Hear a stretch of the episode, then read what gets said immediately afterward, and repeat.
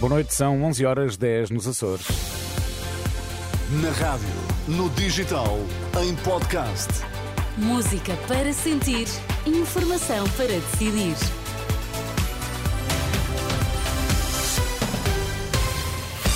Pedro Queiro, vamos às notícias em destaque a esta hora. Foi o Ministério da Saúde que tratou do caso das gêmeas luso-brasileiras, explicou o gabinete do Primeiro-Ministro.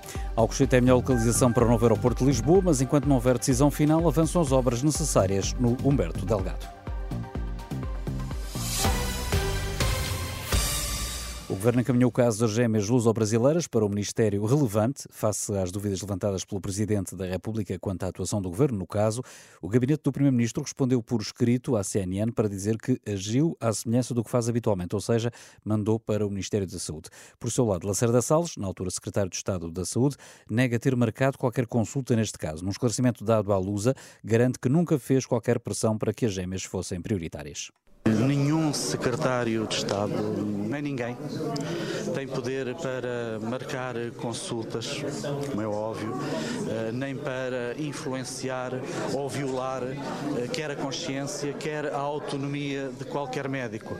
E, portanto, seria muito mau até que qualquer médico, seu, no seu compromisso ético, se deixasse influenciar eh, por alguém exterior à instituição ou por qualquer entidade exterior à instituição não me recordo deste caso. Como sabe, decorre um processo de inquérito na Justiça contra desconhecidos. Eh, eu aguardo, se for notificado, e repito, se for notificado, obviamente que responderei em sede própria.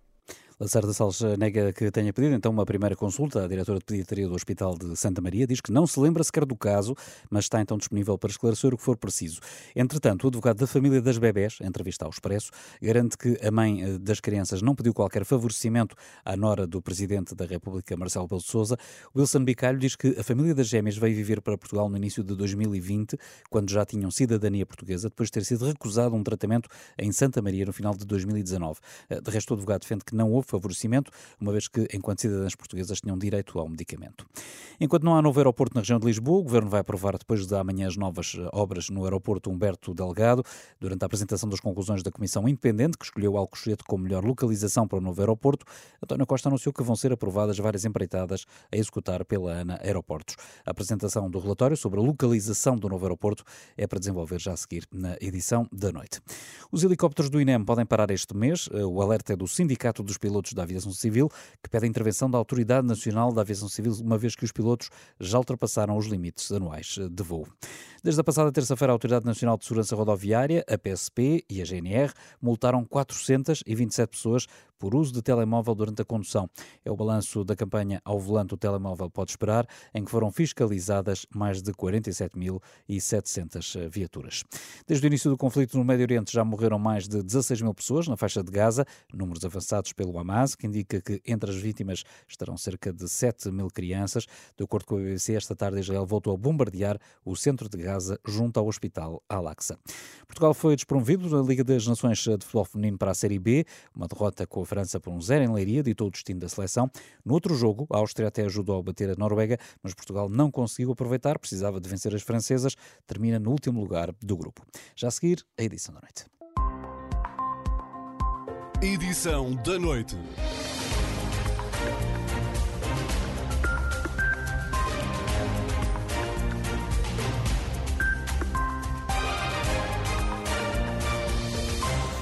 Está com a edição da Renoite, da Renascença. Está desfeito o tabu. Alcochete e vendas novas são as melhores soluções, ou pelo menos as mais viáveis, para a construção do novo aeroporto para substituir o de Lisboa.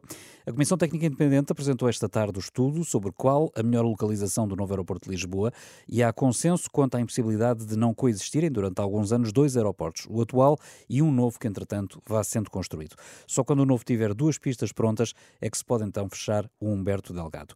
Maria Rosário Partidário, que lidera a Comissão, revelou as duas melhores soluções e explicou porquê. A solução com mais vantagem para um hub intercontinental é o aeroporto Humberto Delgado com o Campo Tiro de Alcochete, até abrir um Campo Tiro de Alcochete único.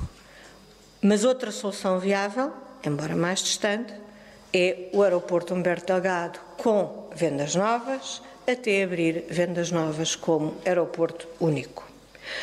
Uh, a razão para Campo de Alcochete ter mais vantagem é porque, nomeadamente, tem, uh, para já, é um espaço público, vendas novas envolve expropriações uh, e tem maior capacidade, está mais próximo de, de Lisboa.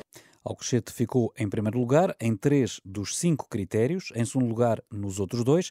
Quanto às soluções que ficam para trás? As soluções que consideramos inviáveis, que são as soluções que envolvem o Montijo, uh, as duas, por razões aeronáuticas e razões ambientais, uh, bem como por razões económicas face à sua capacidade limitada. Portanto, é o que se chama o apagar fogo, mas não tem lastro do ponto de vista de longo prazo. Santarém tem um problema de capacidade de navegação aérea. O documento que foi apresentado esta terça-feira no Laboratório Nacional de Engenharia Civil começou a ser elaborado em novembro do ano passado, envolveu 130 especialistas. Maria do Rosário Partidário fez questão de vincar a independência do trabalho realizado pela Comissão, garante que não sofreu qualquer pressão por parte do Governo. Não houve qualquer contacto com, uh, com o Sr. Primeiro-Ministro, com o Conselho de Ministros, e isso para nós foi extraordinariamente importante. Uh, tivemos muitas pressões de muitos lados, um, muitos lobbies, como dizia o Dr. Marcos Mendes aí há tempos, tem muitos lobbies, mas do Governo nem uma pressão. O relatório vai estar em discussão pública agora durante 30 dias. Vai ser já o novo governo, saído das eleições antecipadas de março eh, de 2024, a tomar então a decisão final sobre a localização do novo aeroporto. Obviamente, este governo, nem agora nem em março, terá qualquer legitimidade para tomar uma decisão final sobre esta matéria. Quem esperou 50 anos esperará seguramente mais umas semanas ou mais uns meses, porque quem direito tome uma, tome uma, uma decisão. O Primeiro-Ministro António Costa, que reconhece que qualquer que fosse a solução, nunca seria consensual. Nunca haverá qualquer solução que gere unanimidade. Diria mesmo o seguinte: dificilmente qualquer das soluções terá mais de 20% de apoiantes, o que significa que qualquer solução terá 80% de opositores. Enquanto não há novo aeroporto na região de Lisboa, o Governo vai aprovar depois de amanhã as novas obras no aeroporto Humberto Delgado. António Costa anunciou esta tarde que vão ser aprovadas em Conselho de Ministros várias empreitadas a executar pela ANA Aeroportos. O próximo Conselho de Ministros aprovará a resolução do Conselho de Ministros que imporá à ANA a execução imediata das obras que na avaliação que o regulador fez estão em falta. Também a realização das obras que resultam da cláusula 17, designadamente o desenvolvimento do Pier Sul, a remodelação e eh, ampliação do terminal, do terminal 1, entre outras obrigações que serão discriminadas nesta resolução do Conselho de Ministros. Primeiro-Ministro António Costa. Nas reações para o Vice-Presidente da Câmara Municipal de Vendas Novas, Valentim Salgado Cunha, o interesse nacional fica sempre bem servido com uma das duas escolhas, seja Alcochete, seja Vendas Novas. Nós temos interesse que seja uh, feita em vendas novas, mas uh, se uh, por alguma razão nós necessitarmos de dar mais informações, de participarmos nesse processo decisório, com informações que nós temos relativamente ao nosso Conselho, ao nosso território, nós faremos esse, esse trabalho. Qualquer uma das localizações que seja escolhida, e que eu penso que esteja ficado claro que será o Alcochete ou Vendas Novas, qualquer uma delas eh, serve o interesse de desenvolvimento económico da nossa região uh, e serve também, uh, creio eu, o interesse nacional. Também o autarca de Alcochete aplaude a decisão, defende que o campo de tiro da região é o melhor local para implementar o futuro aeroporto.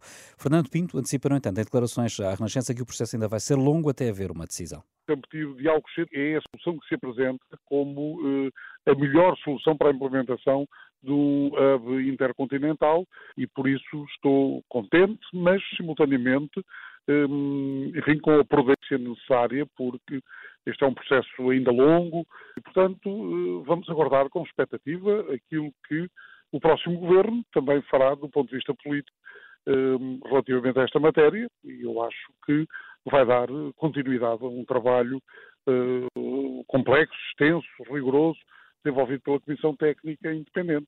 Fernando Pinto, em declarações ao jornalista Vasco Bertrand Franco sobre o relatório da Comissão Independente conhecido hoje, por seu lado, a Confederação do Turismo não concorda com a solução Alcochete porque diz é muito demorada. Para que a primeira pista de Alcochete esteja operacional, terão de passar sete anos, estimam os estudos realizados. Ora, Francisco Calheiros diz que a Portela está esgotada, é preciso uma solução o mais depressa possível, ou seja, o Montijo seria a opção ideal.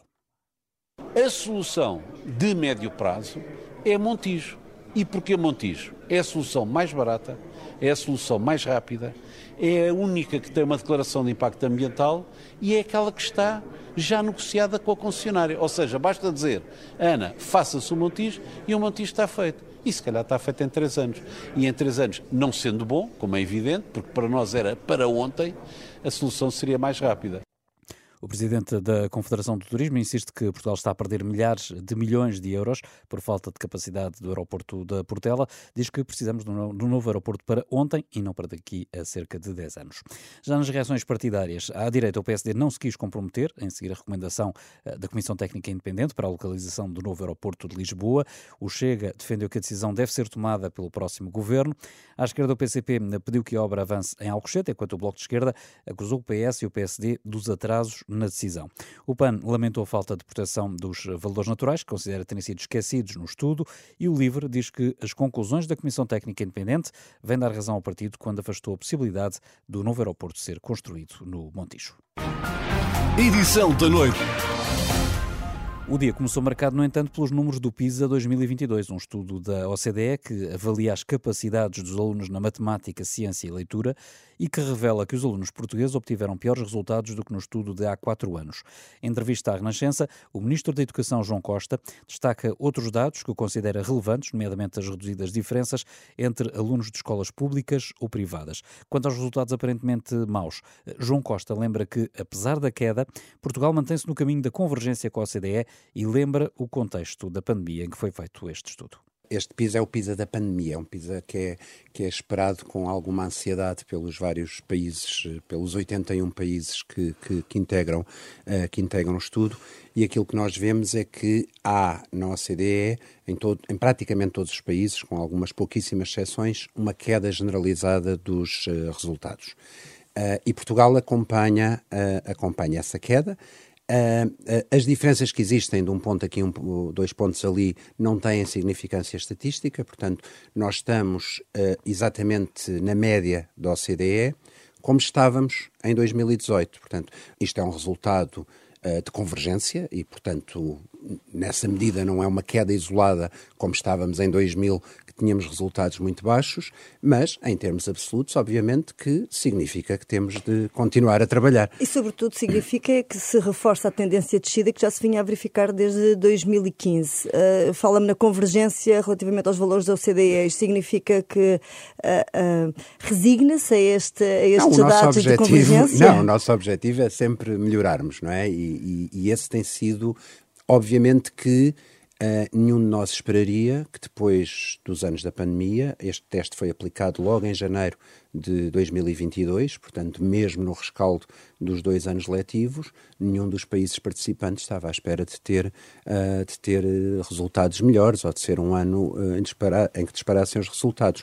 O Sr. Ministro já declarou seu apoio ao Pedro Nuno Santos, candidato à liderança do PS, portanto, candidato a candidato a Primeiro-Ministro. Um, Pedro Nuno Santos, que aliás também, como tem também recentemente foi visto até na votação do Orçamento de Estado, seria favorável a esta recuperação do tempo tempo de, de carreira do, dos professores. Como é que vê esta, esta postura de Pedro Nuno Santos? Está de acordo com, com a recuperação Bem, ou acha eu... que isto é Pedro Nuno Santos a piscar o olho? Não, ver, eu, eu disse sempre uma coisa ao longo deste, deste tempo. Disse sempre que a, a reivindicação dos professores é justa e legítima. Depois tivemos de enquadrar na gestão dos orçamentos de Estado que tivemos e ver, em termos de execuibilidade, uh, aquilo que é possível. Se houver uma gestão, uh, que espero eu que venha a ser liderada por Pedro Nuno Santos enquanto, enquanto Primeiro-Ministro, se houver uma gestão que, em termos de, também de opções orçamentais, consiga dar resposta a isto, como ele diz na sua moção, no quadro de, de, todas as carreiras da administração pública que têm tempo a recuperar, obviamente que eu fico muito contente uh, e mais contentes ainda ficarão, ficarão, uh, ficarão os professores. Como é que se entende que, uh, tendo por base mais ou menos as mesmas contas, pode haver um, cabimento para fazer esta recuperação, não só dos professores, mas de todas as carreiras, e até agora o argumento que tem sido usado para junto dos professores é que não há capacidade financeira para isso. Ver, o, o, este ciclo político que eu tenho uh, a honra de integrar desde o primeiro dia, em 2015, uh, eh, teve, teve um, uma grande virtude, que foi a devolução de rendimentos às pessoas, depois de anos de cortes uh, muito grandes e que, e que não tiveram todos a ver com, com, ao contrário do que se diz, com o termos passado por uma situação de bancarrota ou, ou, ou com, com, a intervenção da Troika, por exemplo, na educação foi-se muito, muito para além do que estava previsto no memorando de entendimento com a Troika. Os cortes salariais que, que todos tivemos, a, a supressão dos subsídios de férias e Natal, o corte nas pensões, etc., tudo isso foram uh, uh, medidas do, das duas primeiras legislaturas, em particular, sobretudo logo na primeira, em que nós conseguimos mostrar ao país que o diabo não vinha, ou seja, que as contas se mantinham equilibradas e que era possível fazer essa devolução de rendimentos. E, e, é bom recuperar a memória em muitos fatores, onde nós estávamos em 2015 e onde estamos hoje, quer em termos de subida do salário mínimo, salário médio, da, da, da, da descida de, de, cidadão, com cidadãos nossos em situação, em situação de pobreza, e houve também um caminho de devolução uh, de rendimentos na administração pública. Uh, em, todas, em todas as carreiras, uh, com a recuperação parcial do tempo de serviço uh, nos professores. Este é um caminho que pode ser continuado. e penso que, lendo a moção estratégica e ouvindo as palavras do, do, do Pedro Nuno Santos, aquilo que ele pretende, e ele tem posto muito o foco na questão salarial, e, portanto, nessa perspectiva de ele ter uma visão para o país que aposta na, no robustecimento dos salários, em particular na administração pública, eu penso que a intenção dele é dar continuidade a um caminho, a um caminho que foi, que foi iniciado desde 2015 e se a continuidade passar pela, pela recuperação do tempo de serviço, melhor, acho que ficamos todos uh, Portanto, satisfeitos. é uma questão de vontade. É, é, de vontade e de capacidade. Nós tivemos, para além de muitos imprevistos, é? tivemos também uh, várias, uh, tivemos que chegar a muitas frentes. É? Uh, tivemos que chegar não apenas à carreira dos professores, tivemos que chegar a outras pessoas que trabalham uh, nas escolas, uh, desprecarizar muita gente, primeiro com o PrEFPAP. Houve uma prioridade logo na, na, na, no, no início deste ciclo político de devolução de rendimentos, depois uma prioridade nesta legislatura em particular de olhar para carreiras que tinham ficado mais para trás. Se conseguirmos ir mais além, Ótimo. Outra que tem sido uma grande contestação eh, por parte dos, eh, dos sindicatos e que não é um dossiê que está fechado, está precisamente em cima da mesa, tem a ver com a questão dos professores deslocados. O ano letivo passado eh, houve o início do programa de alojamento acessível com meia dúzia, enfim, 30, três dezenas de apartamentos em Lisboa e Algarve, que são as zonas do país onde se sente mais esta, esta questão.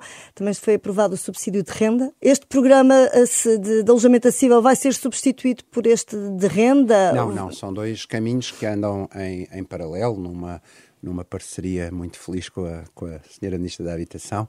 Portanto, o que nós fizemos foi, nesta parceria com o Ministério da Habitação, pegar neste instrumento jurídico que existe do apoio à renda e fazer uma adaptação uh, específica para os, uh, os professores deslocados, uh, para estas duas regiões, que são as que estão a ser mais afetadas por isto.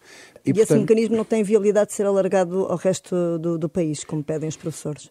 Mas, nós temos, nós temos de ir, os governos servem para resolver problemas e nós tínhamos e temos um problema bem identificado nestas duas, nestas duas regiões.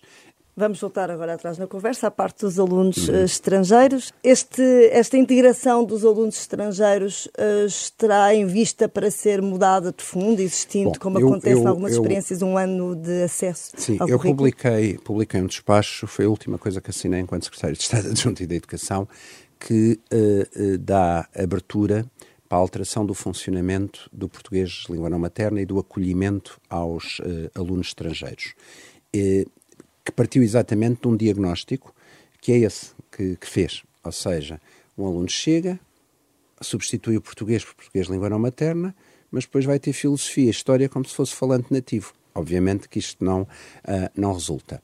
Portanto, o que é que este uh, despacho que, que, foi publicado em, no início de 2022 uh, prevê?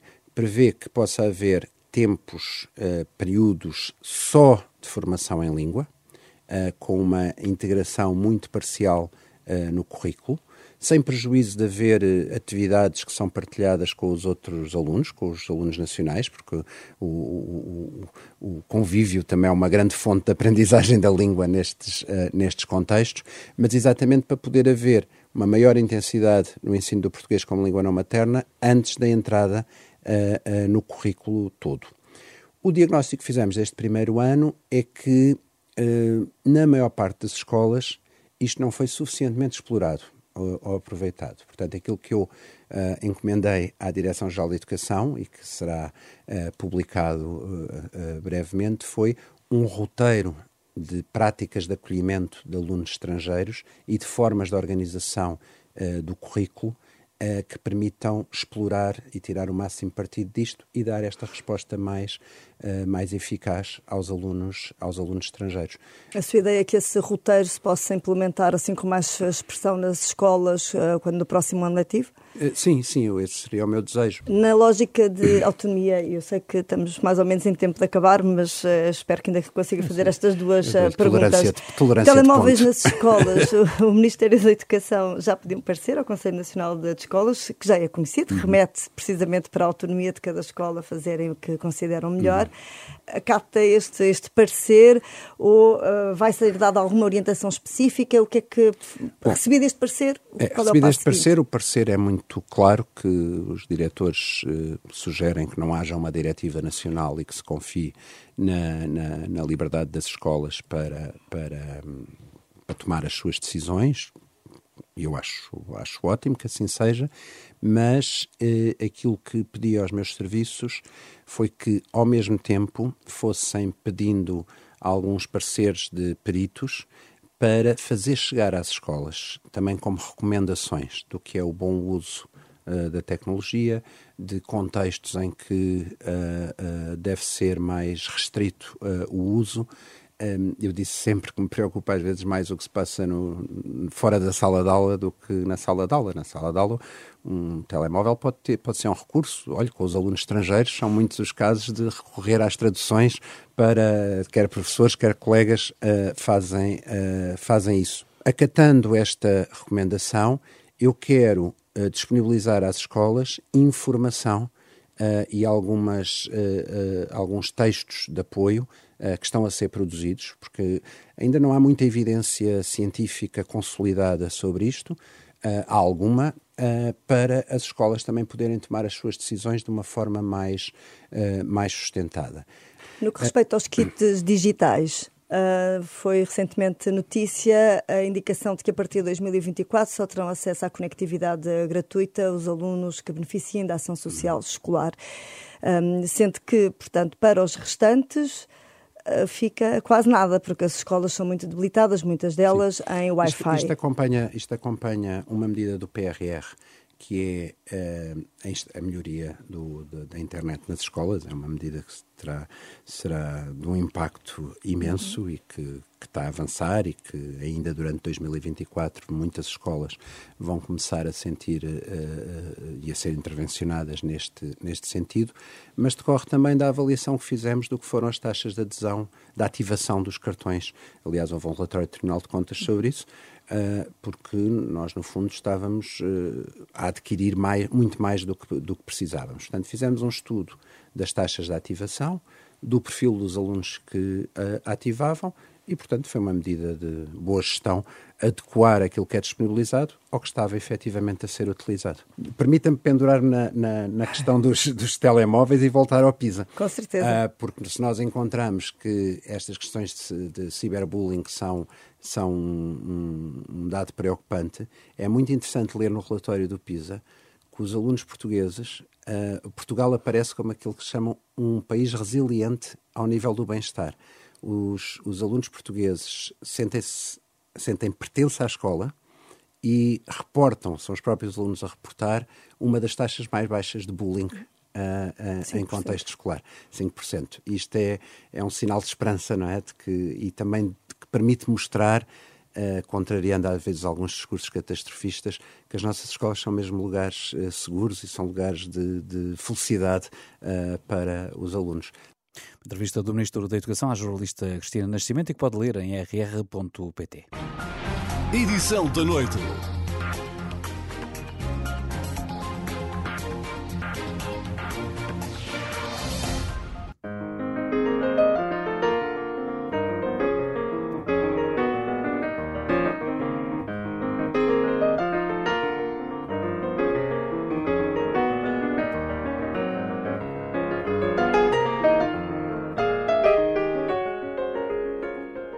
Bem-vindos ao da capa à contra capa. Afinal, quantas pessoas se abstêm em Portugal?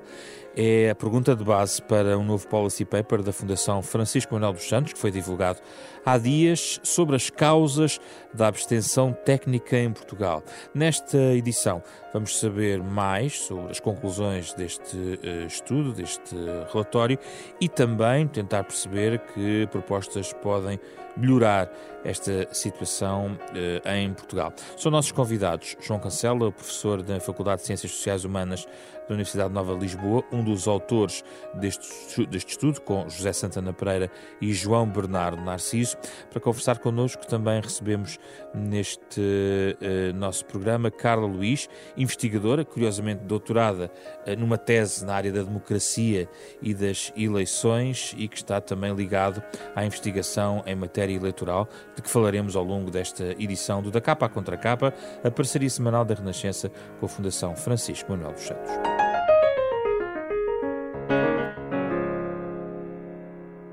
Muito obrigado pela vossa disponibilidade para estar aqui uh, neste programa para falarmos sobre este policy paper. João, é inevitável começar por si, aliás, um pouco, se calhar, de forma mais prolongada, porque há aqui uh, alguns dados de base que vale a pena uh, sublinhar. Se formos às conclusões muito genéricas, percebe-se, João, e o João aqui poderá ajudar-me a ver se eu estou errado, que há de facto um grande sobre-recenseamento eleitoral em Portugal. Uh, vocês trabalharam nas razões, já lá vamos, mas qual é a dimensão deste sobre-recenseamento em Portugal? Então, antes de mais, gostava de agradecer o convite de, que, para estar aqui e agradeço também à Carla ter se disponibilizado a vir conversar uh, connosco sobre o nosso estudo, que é, é um estudo sobre, sobre a abstenção técnica e eu, se me permite, eu começaria por fazer já essa, essa pequena o que é precisão ou distinção, sim, porque uh, nós trabalhamos, uh, eu e os meus colegas e outros, outros académicos em, em Portugal e lá fora, claro, trabalhamos sobretudo na, na dimensão mais substantiva da abstenção, isto é, porque é que as pessoas se abstêm e, e participam? Qual é que é o tipo de pessoas? Quem, quais é que são os grupos sociais que têm mais propensão a, a votar e, e menos propensão a votar? Isso é, é importante, sem dúvida. Mas sucede que no caso português, mesmo em termos comparados, comparando o caso português com, com, com outros países, nós sabemos que há uma dimensão que levanta, uh, enfim, levanta a nossa atenção e também de, de, de, por parte de alguns observadores lá fora, que tem a ver com o nosso, uh, a, a, dimensão, a magnitude do nosso grau de, de, abstenção e também com o facto de haver uma, uh, vamos chamar-lhe por agora, um, um desvio entre o número de pessoas que está recenseado para votar no nosso, no nosso país, em, em território nacional, e as estimativas da população que resultam uh, do recenseamento uh, década a década do, do INE e que uh, esse, esse valor é mais alto, o valor de, das pessoas, que, o número de pessoas que estão recenseadas para, para votar em território nacional, do que propriamente o número de adultos portugueses que são uh, registados pelo, pelo INE nos, nos, nos censos decenais. E isso levantou a a pergunta que nós, que nós procuramos dar, dar resposta aqui, que é o que é que, o que é que se está aqui a passar. Há várias. Se nós pensarmos na abstenção como uma, uma conta muito simples, não é? o número das pessoas que votam sobre o número das pessoas que podem votar. É claro que, que nossa... direito de voto. Que têm o direito de voto, exato. É claro que a nossa percepção sobre a, a dimensão da abstenção vai depender em grande medida de quantas pessoas é que nós consideramos que têm o, o direito uh, ao voto. Esse denominador, não é? Nessa, nessa, nessa fração, nessa, nessa pequena continha. E se, se nós uh, procurarmos estimar uh, quantas são as pessoas que uh, em Portugal, residindo em Portugal de facto, e são, sendo adultas e tendo a nacionalidade portuguesa e podendo votar agora, nas eleições mais. até nas que são mais próximas de nós, neste momento, nas eleições legislativas, nós percebemos que há um, esse, esse, esse, esse desvio. E então, se nós contarmos, calcularmos a abstenção com base nos, nos dados oficiais, obtemos valores, podem, por exemplo, na, na eleição mais recente, em torno de 58% dentro do, do, território nacional, pensando apenas nos círculos cá dentro, deixando Sim. de fora os, os da imigração. Mas se uh, fizéssemos essa conta com base na, na, na, estimativa de adultos que vivem em território nacional e têm nacionalidade portuguesa, nós percebíamos que a participação andaria em torno dos 65%, 66%. Portanto, uh, com essa mudança de denominador, passamos de uma magnitude de abstenção de cerca de uh, 42% para uma magnitude de uh, eh, 34%, mais ou menos, certo. por aí. E então isso, isso, isso dá uma dimensão, ou dá, ajuda a, a, dar uma, uma ideia dessa, desta dimensão deste, deste desvio, e nós procuramos neste, neste policy paper então ir, ir à procura das, das causas para este desvio, que, como eu disse, é então, é relativamente João, elevado. Então, caso. a questão não é, para os ouvintes perceberem, não é a abstenção que as pessoas poderiam pensar do não ir votar, tendo uhum. esse direito, mas é que há um problema de base na questão do recenseamento. É isto, não é? Uh Vou, sim, há um problema de base na nossa forma de calcular uh, o, a proporção de pessoas que vota uh, e que se abstém. Não quer dizer que haja um problema com o modo como o recenseamento é feito uh, ou, ou, é conduzido, mas quer dizer que há qualquer coisa aqui, e é, e é, e é disso que nós vamos, vamos à procura neste, neste relatório, há qualquer coisa, ou várias coisas em conjunto, mas enfim, há aqui algumas causas principais que levam a que haja uma, uma inflação de, do número de pessoas que nós calculamos como tendo direito de voto residindo, residindo em Portugal em relação àquele, àquele número de pessoas que realmente, efetivamente, têm a sua residência e, são adultas em, em, em Portugal. Portanto, uh, analisando este sobre-recenseamento, concluíram que a diferença em território nacional entre o, os eleitores recenseados e aqueles que têm direito a voto foi de 11,4% em 2021. Uhum o que, inclusivamente, podemos extrapolar para quase um milhão de eleitores. So, é quase um milhão de eleitores que não existem. Uh, que, onde que pessoas são estas? São, são, são pessoas que, que, que existem, são pessoas que, uh, na sua, pelo menos pelos, pelos, indícios que nós, que nós recolhemos e também pela, através da análise de dados que, que fizemos, uh, temos enfim, bastante, bastante confiança que são pessoas que, que, existem, que são portuguesas e que estão, que estão vivas. Não, portanto, não, queremos também ajudar com este policy paper a, a tirar algum peso de uma ideia que, que, circula já há, há muitos anos e que, e que noutros tempos terá tido. Enfim, Os eleitores fantasmas. A ideia dos eleitores fantasmas, que havemos lá ir. O que se passa é que são eleitores que, penso que já não podemos falar em eleitores fantasmas, mas podemos seguramente falar em eleitores imigrados. E aqui essa, essa é a grande questão. Aqui o, o grande peso, o, o fator crucial que nós encontramos para ajudar a explicar este desvio é a presença nos cadernos eleitorais uh, em território nacional, portanto, dentro das pessoas que têm o direito de voto uh, cá dentro, no, Portugal Continental, Madeira e Açores, de pessoas que, na verdade, não vivem em território nacional. Mas estão recenseados na Mas sua estão, estão recenseados uma morada em Portugal. Uh, podemos chamar-lhe a morada a anterior, de família, pode ser a morada é? dos pais, uhum. pode, pode ser uma, uma, uma, residência que cá conservem e que, e que seja uma residência de férias, mas uh, há várias razões práticas que ajudam a explicar isto. Pode haver pessoas que tenham dizer, interesse em manter aqui as suas, uh, o, o, seu registro, por exemplo, por uma coisa tão simples como manter o, uh, o crédito à habitação com a, com a, com, com, uh, aparecendo como estando residindo naquela, naquela morada. É um, é um, exemplo. Tal como há pessoas que vivem, por exemplo, nos grandes centros urbanos, mas votam, por exemplo, em círculos eleitorais mais pequenos. Um, digamos que eu, é, uma, é uma possibilidade. Uh, isso pode acontecer. Eu, eu diria que é os dados que nós, que nós temos, uh, os indícios que nós temos é que não, não se trata tanto de haver um, um desvio dentro do território nacional de pessoas que estando a residir em, em uh, uma determinada área urbana, ou, ou pelo contrário, numa, numa área rural, tanto faz, mas estando a viver no ponto A, uh, deve ser na verdade no ponto, B. no ponto B. Nós não encontramos muitos indícios disso, porque para a generalidade das pessoas a, a, a residência será o sítio onde, onde, onde, onde, de facto vivem. Agora, encontramos sim uma espécie de fator uh, acumulado que tem a ver com as saídas uh, do território nacional que não correspondem a, a novas entradas nos círculos eleitorais uh, da imigração, das pessoas lá fora. Carla, ajude-nos aqui também nesta matéria. E, e, eu queria colocar esta questão. Um, houve um conjunto de medidas tomadas ao longo dos últimos anos para tentar melhorar a questão do recenseamento. Em 2008 houve uma reforma que automatizou o recenseamento eleitoral e houve outras medidas também. Estas medidas não despistaram na totalidade esta realidade?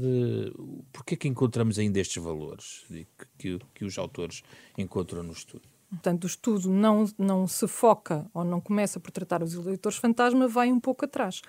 E a primeira pergunta a que responde é não, não verificamos a existência de eleitores fantasma. E, portanto, este era o primeiro ponto que eu gostava aqui. Que, vamos só explicar, os eleitores fantasma destacam-se na abstenção técnica exatamente por ser eh, nomes que estão nos cadernos eleitorais de pessoas, por exemplo, que já morreram. Exatamente, que seria isso? A questão é, ligando aqui à pergunta em concreto que me colocou, a partir de 2008 e, portanto, com os efeitos mais, mais imediatos nas eleições de 2011, houve uma reforma dos uh, cadernos eleitorais, portanto, do recenseamento, em que, com o cartão de cidadão, passou a unificar as várias bases de dados. E, portanto, nós agora temos uma morada que escolhemos uh, para efeitos de recenseamento, portanto, para efeitos de voto, para efeitos fiscais, para efeitos de segurança social, para efeitos de saúde. Portanto, há uma comunicação entre as bases de dados. O que quer dizer que, quando a pessoa escolhe a morada que pretende, ela vai, vai passar a produzir efeitos em todos estes sistemas. No caso do recenseamento eleitoral, e portanto o estudo também trata isto, que antes eram as freguesias, e portanto todos nós, ou alguns de nós têm memória de se inscreverem no recenseamento na junta de freguesia, agora é automático. E portanto a primeira coisa que eu queria salientar são as, as qualidades do recenseamento eleitoral que nós, que nós temos. Portanto, o recenseamento em Portugal é muito bom, é rigoroso, mas tem outras características. É automático, portanto, quando as pessoas, obviamente com nacionalidade portuguesa, vamos falar principalmente desses, fazem 18 anos, elas têm automaticamente, estão automaticamente uh, habilitadas a votar. É oficioso, portanto, não depende da vontade das, das pessoas o recenseamento, a pessoa entra automaticamente nessas, eh, nessas bases de, de, dados e está sujeita a uma atualização permanente. E, portanto, no caso dessa atualização permanente, se houver a entrada de um óbito por alguma razão na base de dados do recenseamento, na, na base de dados do registro civil, isso vai ser também comunicado. A Carla está a despistar eleitoral. já os eleitores fantasmas, já percebi. Então vamos, vamos atacar essa questão. Por exemplo, uma questão que muitos ouvintes podem colocar, que havia aquela ideia segundo a qual havia um conjunto de interesses para manter nomes nos cadernos eleitorais, aqui o João também pode entrar na conversa, porque convém mesmo explicar. Ambos eh, descartam esta ideia ou o peso dos eleitores fantasma, é isto, João Carla? Eu, eu, posso começar e depois, eh, se, se para dar também um pouco de, de espaço para a Carla, eh, para, para, para complementar. Eu, eu penso que essa.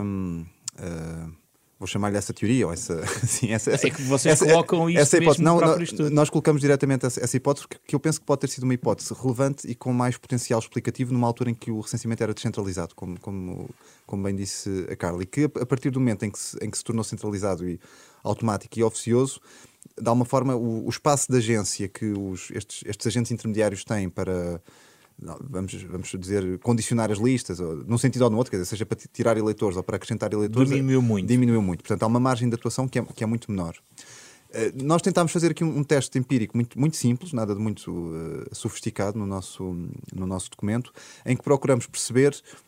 Uh, procuramos responder à seguinte pergunta: Bom, se, se de facto houvesse uma, aqui uma, uma espécie de concentração suspeita de eh, recenseamento uh, em, em, em, alguns patamares críticos, nós devíamos encontrar mais freguesias, por exemplo, com um certo número de eleitores, a partir do qual, vou só lançar aqui uma, uma hipótese, a partir da qual o, o, o Presidente da Junta tem direito a, a, a, uma remuneração mais, mais substancial. Ou que é um uma... facto. Eh, sim, isso, isso, isso, isso, é um facto. Isso é um facto. Portanto, esse, esse, esse, esse, esse valor existe, mas seria de esperar que encontrássemos um número suspeito de, de freguesias com uh, um número uh, uh, um pouco maior do que, esse, do que esse limite e depois menos freguesias abaixo desse limite. E nós não encontramos indícios disso, não encontramos indícios de que haja mais municípios também do lado, do lado dos patamares a partir do qual se aumenta o número de vereadores, por exemplo, ou se aumenta a, a dotação orçamental Uh, ao, nível, ao nível local. Portanto, nós não encontramos. Uh, nós até podemos pensar que os, que os estímulos ou que os incentivos existiriam a que, a que houvesse uma manipulação do, do recenseamento, por assim dizer, de maneira a que, a que ele fosse insu, uh, artificialmente insuflado em algumas freguesias, mas não encontramos. Qualquer indício de que isso, de que isso na verdade se, aconteça, nem encontramos propriamente um caminho pelo qual isso, mas, isso pudesse acontecer. Mas, Carla, há eleitores fantasma, sim ou não, independentemente de, ser mínimo e residual esse número. Porque há um momento em que nós fechamos. E outra questão que também colocava a colocar, que é o, o, chamado fechar o caderno eleitoral. Por exemplo, temos eleições em março. Uh, neste caminho, o que poderá acontecer, imagino, desde a data de hoje até a data das eleições, isso depois entra, engrossa os eleitores fantasma? Quer-nos explicar? Sim, a questão do, dos eleitores fantasmas, e como o estudo prova, eu acho que é residual, se houver é residual, porque neste momento sobraria, nós vinhamos a conversar sobre isso, eventualmente algumas pessoas tenham o, o bilhete de identidade, portanto não estejam na base de dados do cartão de cidadão, mas mesmo assim basta que seja praticado um ato qualquer, por exemplo, se houver um óbito, houver uma herança, uma comunicação, e tudo isso é, é refletido em todas as bases de dados. Portanto, a margem, a margem para estes eleitores será mínima. Da mesma maneira, a questão que coloca sobre haver mais ou menos eleitores recenseados em freguesias ou uh, municípios e que isso contribua para o, para o número de, de, para o financiamento e, outras, e outros efeitos que o estudo fala, isso será sempre um jogo de soma nula, digamos assim, ou seja, uma autarquia se incentivar o recenseamento na sua, no seu território, portanto, isso vai sair do território de uma outra autarquia, portanto, terá sempre de passar pela escolha que a pessoa faz em relação ao seu domicílio. E, portanto, eu acho que este também é um fator a salientar. Em Portugal, nós escolhemos o domicílio que queremos ter e, portanto, nada na lei nos vincula a residir ou não nessa morada. Nós temos é, essa com... morada, escolhemos e ela é válida para todos os efeitos. O que eu não percebo é com a automatização que estava a explicar há pouco, como é que ainda subsistem, porque se, se está atribuída uma, uma determinada morada, que ela é, aliás, partilhada por diversos serviços, uh, como é que é possível acumular isso com é uma questão apenas da ausência do sítio onde vai votar, uh, o estar recenseado noutro lugar, noutro país, inclusivamente? A questão é, o estudo diz isso, ou seja, os eleitores fantasma existir serão completamente residuais. O que pode acontecer é que a pessoa tenha essa morada, mas não resida efetivamente nesse sítio. E eu acho que aqui o estudo também aponta uma outra conclusão, que é o fenómeno das migrações ou das novas mobilidades. E, portanto, nós vivemos num mundo que é cada vez mais global, isto é um jargão, pode haver alguém que se ausente da sua morada, que esteja no estrangeiro, mas por qualquer razão não queira atualizar essa morada. E, portanto, vai ter, para efeitos uh, na República Portuguesa, para efeitos de Portugal, uma morada que não vai mudar, por efeitos fiscais, por um, um apego uh, à sua, ao seu local de residência, e essa vai contar para todos os efeitos. E, de facto, nós podemos fazer isso. O, o, o recenseamento eleitoral e como se alimenta da base de dados do registro civil, permitem-nos fazer isso. Escolhemos uma morada e essa que, que existe e que é válida para todos os efeitos. Por isso é muito difícil que existam esses eleitores uh, fantasma. Eu acho que esta é a primeira conclusão do estudo. O que pode acontecer, e acontece muitas vezes, e até com picos em algumas regiões, por exemplo nos Açores, eventualmente, é ver fenómenos de mobilidade internacional, fenómenos de migração, que faz com que as pessoas não estejam no dia a dia nessa morada que escolheram, mas que a lei também não as obriga a estar. Apenas escolhem uma morada e têm essa para todos os efeitos. Mas que também, e o estudo também fala sobre isso, nada impede que essas pessoas exerçam os direitos que têm com isso. E, portanto, eu relembro aqui a função do recenseamento, a função essencial é permitir o direito ao voto. E o direito ao voto é um direito fundamental. E, portanto, o estudo também refere isso, ou seja, qual é o contraponto de termos ou não termos pessoas inscritas no recenseamento eleitoral. E, portanto, mesmo que alguém esteja a viver no estrangeiro e que não tenha atualizado a sua morada em Portugal, e porque não tem de o fazer e que mantenha essa morada, ela pode votar na mesma, pode vir exercer o seu direito de voto, pode abster-se, que também é um direito que tem, o voto em Portugal não é obrigatório, pode votar uh, à distância, antecipadamente, portanto, nas, nas modalidades que a lei permitir, e, e, com isso não, há, não existe problema nenhum no sistema. Portanto, eu acho que esta é uma conclusão importante. Nós, o recenseamento eleitoral e o sistema é tão bom que permite que nós estejamos inscritos e que votemos quando entendemos que devemos votar, porque o voto é um direito. Eu acho que o contraponto disto, e o estudo fala também sobre, sobre este aspecto, ou um ponto positivo, é haver uma inclusão das pessoas no recenseamento eleitoral para que elas possam decidir quando querem ou não votar. Uh, por exemplo, em Espanha, aqui, aqui ao lado, eu trabalho recentemente nessas, nessas eleições como, como observadora, existe um sistema em que as autarquias podem verificar se a pessoa reside ou não efetivamente no território e, se não residir, é notificada e pode ser removida dos cadernos eleitorais. Isso em Portugal seria altamente problemático, porque as pessoas têm o direito a votar, têm o direito a estar no recenseamento e, portanto, é, é esse o ponto principal e que o nosso recenseamento. Uh, uma, uma, dúvida em relação aos universos, a Carla queria acrescentar alguma coisa? Sim, sim, eu queria só dizer aqui uma, uma outra questão e continuando no que o João está a dizer, uma das características também do recenseamento português é ser passivo, ou seja, nós não temos de fazer nada para estarmos recenseados. Também há aqui um pequeno ponto de crítica, há quem argumente que nós temos o direito a não estar recenseados, portanto, quem não quer votar, e portanto aí também é um número de pessoas que está incluída, portanto as pessoas que não têm interesse e não querem votar, e é um direito que têm, estão incluídas no recenseamento, mas é passivo, nós não temos que fazer nada para estar uh, recenseados. Há países onde isso não acontece e, portanto, são as pessoas que têm que ir ativamente inscrever-se e, portanto, aí funcionará também, dependerá da qualidade dos serviços que vão fazer esse recenseamento. Mas também há aqui uma distinção entre voto obrigatório e recenseamento obrigatório, porque o voto obrigatório funciona sempre para quem está inscrito no recenseamento. E a questão do recenseamento e da inclusão nos cadernos, como o João estava a dizer, também tem que ter em conta a vulnerabilidade da população ou não, eventuais vulnerabilidades. Por exemplo, no Brasil, eu também trabalhei há pouco tempo nas últimas eleições no Brasil, o voto é obrigatório, mas o recenseamento não segue o mesmo regime. E, portanto, no Brasil existe uma disposição que diz que se a pessoa não votar durante três, três vezes, um, pode ser removida dos cadernos eleitorais. A questão aqui é perceber qual é esse eleitorado e, portanto, eventualmente, se pensarmos no caso português, e qual é o fardo ou o peso que essas pessoas têm de enfrentar para se voltarem a inscrever uh, e para se recensear. Portanto, aqui o recenseamento é uma matéria de direitos fundamentais, é uma matéria de cidadania, de direito ao voto. E se o risco de um sistema for deixar de, de lado pessoas vulneráveis, eu acho que isso deve fazer-nos pensar e, e, a inclusão será aqui o valor a, pessoas a prevalecer. vulneráveis está a referir-se exatamente a pessoas que não, dão, não estão em condições de exercer o direito de voto? Não, estou a pensar em pessoas com baixa literacia, pessoas idosas que eventualmente possam viver longe dos, das, das mesas de voto, as dificuldades de transporte, a eleição em Portugal é o domingo.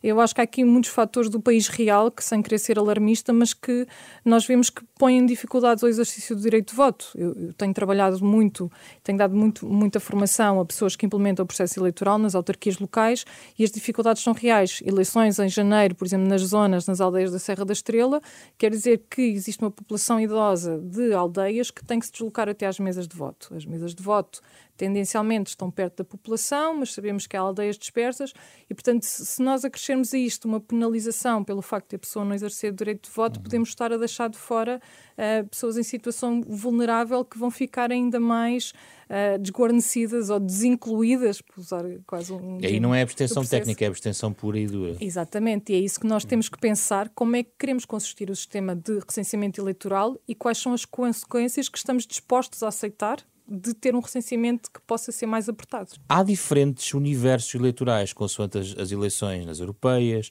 autárquicas, nas presidenciais, nas legislativas.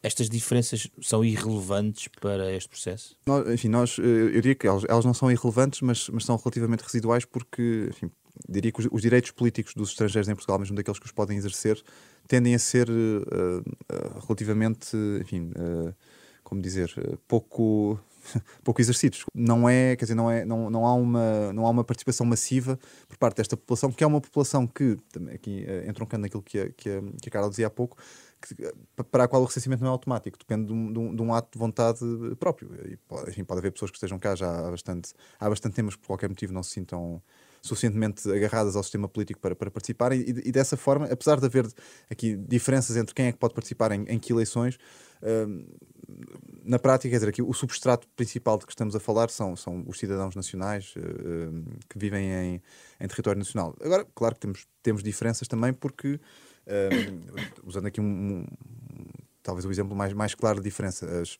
as pessoas uh, que vivem fora de, fora de Portugal e que estão recenseadas nos círculos eleitorais no estrangeiro, portanto, fora, fora de Portugal, não têm o direito a votar nas eleições autárquicas, precisamente porque, enfim, estando, estando a residir fora, não, se, quer dizer, não, não, não estão recenseadas em nenhuma em, nenhuma, em nenhuma freguesia ou em, em, nem em nenhum município e dessa forma não, quer dizer, não, não são chamadas a participar nas eleições eh, autárquicas. Pelo contrário, essas pessoas podem votar nas eleições legislativas ou nas eleições presidenciais. E, e algo que temos que ter em consideração e que, de alguma forma, perturba por vezes a nossa leitura da abstenção também, tem a ver com estes valores agregados que nós consideramos como sendo os valores da abstenção. Se nós compararmos a proporção de pessoas, de eleitores uh, que têm o direito ao voto, que, pode, que votam nas eleições autárquicas, uh, com a, a, proporção de pessoas que têm direito ao voto e que votam nas eleições presidenciais ou nas eleições legislativas, tratam-se de grupos diferentes, de facto. Nas eleições autárquicas, uh, não podendo votar os eleitores que estão lá fora, tipicamente, quer dizer, os, os índices de participação na eleição como um todo tendem a ser mais altos do que um, os das eleições presidenciais ou das eleições legislativas, considerados como um todo, porque aí os portugueses residentes lá fora e, e, e, recenseados lá fora, no estrangeiro, têm o direito ao voto. E, e essa é uma população que, Uh, há que ser dito, quer dizer, houve, houve, um, houve um, esforço nos últimos anos para, uh, para que ela fosse mais incluída no, no, processo de voto, também uma facilitação do próprio recenseamento eleitoral desta, desta população. Houve até um aumento bastante expressivo da, da, da proporção desta população que, eh, ou melhor, do número absoluto de eleitores que, que, que, que votam. Bastante grande. Bastante grande. 318 mil uhum. em 2017 para 1, 1 milhão e 476 mil. Houve uma expansão muito grande dos cadernos eleitorais porque o, o recenseamento também passou a ser uh, automático para as pessoas que, que já, tinham, uh, já tinham registrado uma morada lá fora. Isso foi, foi um passo importante. Agora, o que temos que perceber é que, naturalmente, para, se, se nós temos cerca de enfim, mais de 10% do nosso, de 15, talvez 14% do nosso corpo eleitoral, uh, está-me a falhar a conta, mas enfim, por, por essa ordem de, de, de, valores, essa ordem de grandeza, a residir fora do território nacional, quer dizer, nós, nós sabemos, todo, todo, toda a investigação comparada mostra que os eleitores que vivem fora do território nacional são eleitores que, que, que votam menos, e há, e há, boas razões para que assim sejam. São pessoas que são menos afetadas pelo orçamento de Estado, são pessoas que são menos uhum. afetadas pelas, pelas, pelas políticas, e nesse sentido, aquilo que nós também alertamos é que é importante tratar a abstenção não quer dizer, como uma coisa, assim, uma grande, um, um, grande valor agregado, mas ter atenção e ter alguma finura no modo como desagregamos esses, esses dados e, nos, e os, e os Uma das vossas propostas é tornar o recenseamento no estrangeiro mais flexível e apelativo. É, é uma das as formas de resolver isto? Uh, nós consideramos que sim. Claro que, o, o, impacto ou o efeito potencial é, é dizer, não, não podemos estar absolutamente seguros de qual é que é a sua magnitude, mas estamos pelo menos mais ou menos confiantes, como com base na literatura que existe, que uma coisa que afasta muito as pessoas eh, das eleições, e, e isso não, não é só em Portugal, mas é, é algo mais geral, é quando eh, há a percepção de que o, o, voto não faz assim tanta diferença, não é? Ou, ou quando uh, o voto tem pouca, quer dizer, quando, quando já se sabe à partida quem é que vai ganhar, ou quando são eleições pouco, pouco disputadas. E se nós pensarmos nos nossos dois círculos da imigração, e de resto isso também já acontece até com alguns círculos dentro do território nacional, nós o que temos são dois círculos com uma magnitude de dois, portanto, dois, dois deputados, em que, é, quer dizer, não é impossível, e às vezes até acontece, mas tipicamente o que, o que, existe é uma, uma, distribuição de um mandato para cada um dos partidos mais, mais votados. Tem um corpo eleitoral bastante grande para poucos deputados é um corpo, que elege. É um corpo eleitoral. Há uma distorção. Há uma distorção, se bem que também são pessoas e são eleitores que têm. Um, uh, de alguma forma são, são menos. Uh, são de segunda? Não são de segunda, mas são menos impactados pelas medidas que são tomadas pelo, pelo mas Governo são Nacional. portugueses, têm direito ao voto. São portugueses também. A nossa, a nossa proposta, uh, e eles, eles, têm direito ao voto, uh, a, nossa, a nossa proposta é aquilo que nós, que nós propomos de forma mais, mais, mais concreta, é talvez superar esta, esta divisão que ainda persiste entre os eleitores dentro da Europa e de fora da Europa, que também podem ser números diferentes, não há grande motivo aparente para que, quer dizer, se, se, se por acaso houver mais eleitores num destes círculos, porque é que deve eleger dois deputados quando os outros eh, eleitores, em igualdade de circunstâncias, estrangeiros, mas no outro círculo, elegem dois também? Portanto, a nossa proposta aqui é fundir os dois, os dois círculos, num círculo uh, único de quatro deputados, o que pode introduzir aqui uh, mais competição, mais incerteza em relação ao, ao, ao, resultado, e achamos que não temos ilusões, quer dizer, sabemos que isto não vai fazer com que de repente um milhão de imigrantes uh, portugueses lá fora vão, vão votar, mas pelo menos é um incentivo e, e quer dizer, e, e há um mecanismo que nós conseguimos estabelecer que fará com que mais pessoas, pelo menos, tenham um incentivo a votar. E a possibilidade de os cidadãos votar, têm, que têm a sua morada civil em território nacional optarem, dentro de um determinado prazo, por votar nos cheques eleitorais do estrangeiro mediante o cumprimento de determinadas condições. Sim, nós uh, acreditamos que esse pode ser um fator também que, que deve ser tido em consideração. Uh, portanto, no fundo, isso passa por admitir, essencialmente, que temos um que este, que este desvio existe, este desvio entre as, as, pessoas que vivem cá e as pessoas que estão cá recenseadas, e passa por nos adaptarmos a isso, dando condições para alguém que pode estar, até, dizer, até pode estar por motivos de turismo, ou intercâmbio, estudantes Erasmus, esse, toda, toda essa população, mas pensando também especificamente naquela, naquela camada da população que nós, que nós sabemos que já é bastante numerosa, pessoas que até dividem, por exemplo, passam uma parte do ano, eh, enfim, num, num, num, qualquer destino eh, migratório e outra, e outra parte do ano em, em, em, Portugal. E nesse sentido, o seu recenseamento pode até ser relativamente fidedigno, mas que não, não tenham simplesmente a oportunidade de estar cá porque têm obrigações profissionais, enfim, eh, familiares noutra, noutra, noutras, partes, uh, noutras partes do mundo. E pensamos que facilitar o voto a essas pessoas, dando-lhes uh, a capacidade de exercerem, de exercerem a imobilidade, eventualmente antecipadamente, de maneira que os seus votos cheguem cá a tempo de serem contabilizados na, na contagem geral, ou, ou, de maneira que não se afaste muito disso, pode ser também uma forma, não tanto de, de eu diria que aqui não se trata tanto de resolver este, este desvio e este este, este eventual subrecenseamento que exista à escala nacional, mas pelo menos de fazer com que mais pessoas exerçam o seu direito de voto. Muito obrigado pelos vossos contributos. João Cancela, Carlos Luís, foi um gosto falar convosco sobre a abstenção e a abstenção técnica, porque este é o foco deste novo relatório, agora publicado pela Fundação Francisco Manuel dos Santos. Pode ouvir este debate na íntegra no podcast, nas plataformas digitais habituais. O genérico original é do pianista Mário Lajinha. Fizeram o programa esta uh, semana António Centeno, Carlos Schmidt, André Peralta, Ana Marta Domingos e José Pedro Frazão. Na próxima semana voltamos para outra conversa.